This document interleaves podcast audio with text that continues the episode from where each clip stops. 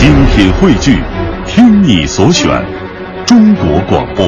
radio.cn。各大应用市场均可下载。品中华文化精髓，颂华夏历代风雅。欢迎大家收听来自中央人民广播电台香港之声数码广播三十二台的《中华风雅颂》。各位好，我是郑博。大家好，我是君阳。在最近的一段时间呢，在中华风雅颂当中，我们都一起和大家来关注过中国各个茶类以及茶背后的那些文化。说到了茶，怎么能不提到茶圣陆羽呢？在接下来的时间呢，我们将通过广播剧了解陆羽与茶结缘的过程，以及通过纪录片来了解陆羽与茶经的故事。严大人，列位，请用茶。好好。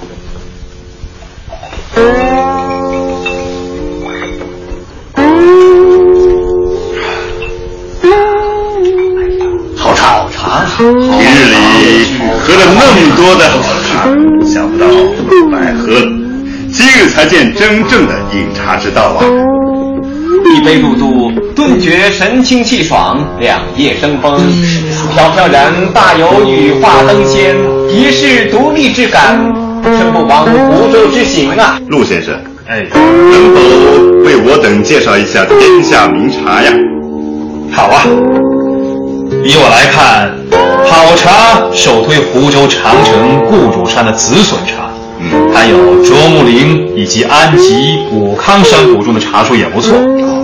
另外啊，常州义兴县君山悬角岭下生产的茶叶，以及宣州雅山、临安天目山、杭州临颍、睦州桐庐和歙州的婺源所产的茶叶，都是好茶呀。嗯，至于润州的奥山茶、苏州的洞庭山茶吧，就要稍微差一些。在中国，无论是古代还是现代。喝茶都不是一件简单的事情，就像西方人喜欢去咖啡厅喝咖啡一样，在中国大大小小的城市乡镇，到处遍布着茶馆。古代，乡人们天蒙蒙亮就起来赶往茶馆喝茶，现代人闲暇之余也要去茶室、茶楼喝茶谈天。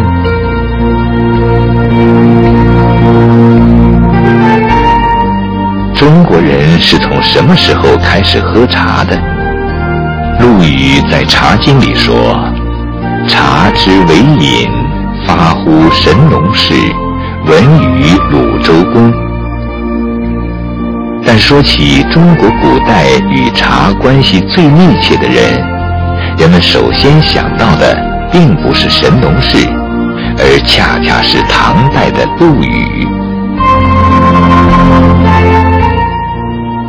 陆羽所说的，中国食用茶叶的历史极其悠久，可以追溯到母系氏族社会的神农氏时期。《神农本草经》记载：“神农尝百草之滋味，水泉之甘苦，令民之所必救。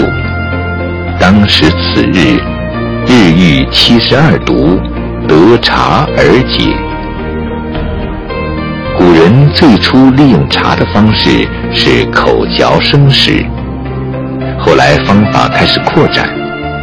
到了汉代，茶成了四川民众的常用饮料。三国时期，中国古代茶文化初步形成，茶被当作日常饮料来食用。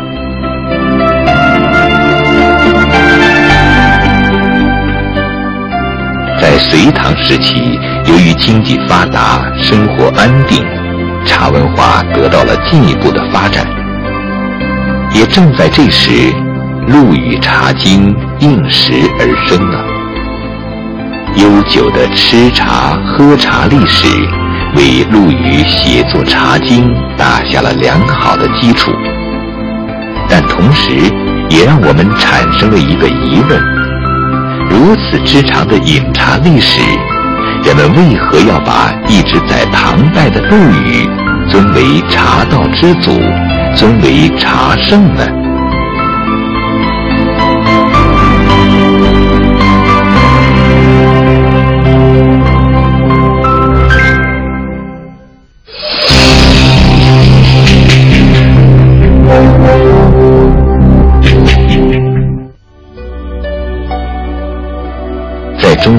饮食玩乐的诸项活动中，只有品茶艺术升华为道。茶道是中国博大精深的茶文化的核心，它包括两个内容：一是备茶品饮之道，也就是备茶的技艺、规范和品饮方法；二是思想内涵，是通过饮茶陶冶情操、修身养性，把品茶升华到富有哲理的境界。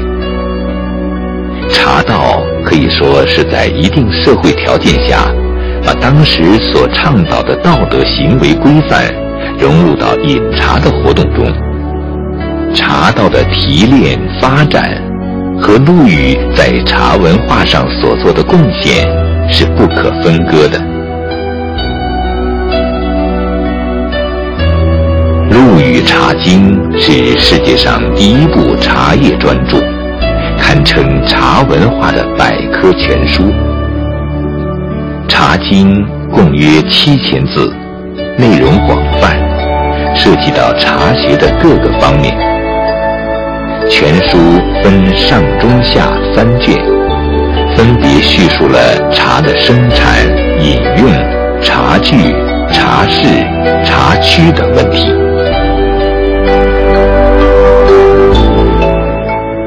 写作这本《茶经》，陆羽付出了巨大的心血。他亲身调查实践，获取第一手资料，又博览群书，详细搜集历代茶叶史料，吸收茶家采制经验，从而做到了科学介绍茶的各方面知识。也因此，使《茶经》成为中国古代最完备、最科学的一部茶书。它对唐代及唐代以前的茶叶历史、产地、茶的功效、栽培、采制、煎煮、饮用的知识都做了阐述，使茶叶生产从此有了比较完整的科学依据。茶叶生产的发展起过很大的推动作用。